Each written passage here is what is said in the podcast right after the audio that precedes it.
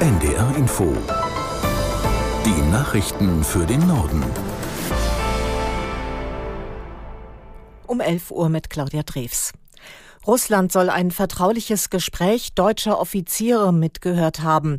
Kremlnahe Medien veröffentlichten eine Tonaufnahme. Ob sie echt ist, wird noch geprüft. Inhaltlich geht es um einen möglichen Einsatz des deutschen Marschflugkörpers Taurus in der Ukraine. Aus der NDR Nachrichtenredaktion Lukas Knauer. Der militärische Abschirmdienst, kurz MAD, ermittelt, teilte das Bundesverteidigungsministerium mit.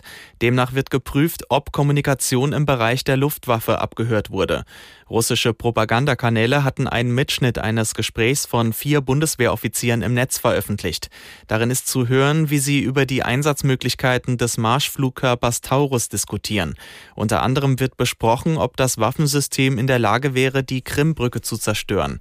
Die russische Regierung hat bereits auf die Veröffentlichung reagiert. Eine Sprecherin forderte demnach eine Erklärung von der deutschen Regierung. Nach tödlichen Schüssen auf einen Hilfskonvoi im Gazastreifen hat ein Team der Vereinten Nationen Verletzte im Schifa-Krankenhaus in Gaza-Stadt besucht. Mehr als 200 Menschen seien dort gestern noch in Behandlung ge gewesen, viele von ihnen mit Schusswunden, heißt es. Laut UN sind mehr als 700 Verletzte und mehr als 70 Leichen in die Klinik gebracht worden. Nach palästinensischer Darstellung eröffneten israelische Soldaten das Feuer auf eine große Menschenmenge, die sich Lieferungen von einem Hilfskonvoi holen wollte. Israel machte vor allem das Gedränge dort für die vielen Toten verantwortlich.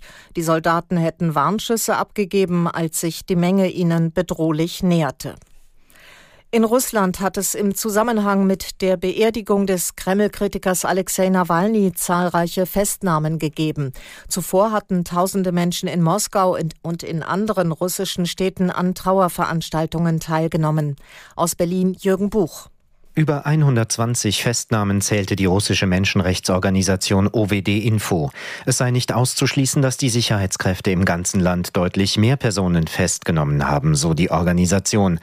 Die meisten Fälle hat es demnach in der sibirischen Millionenstadt Novosibirsk gegeben, außerdem in fast zwei Dutzend weiteren Städten des Landes.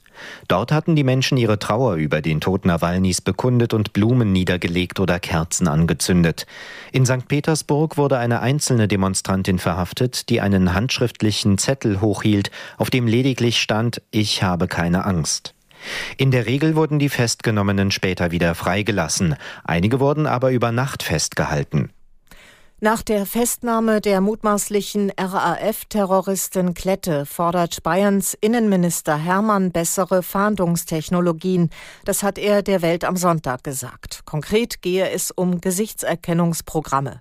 Aus der NDR Nachrichtenredaktion Johanna Honsberg. Gesichtserkennungsprogramme sind eines der hilfreichsten Mittel bei der Fahndung nach Verdächtigen. Sie einzusetzen stößt aber an rechtliche Grenzen, denn die EU-Datenschutzgrundverordnung verbietet es, biometrische Daten ohne Einwilligung zu nutzen.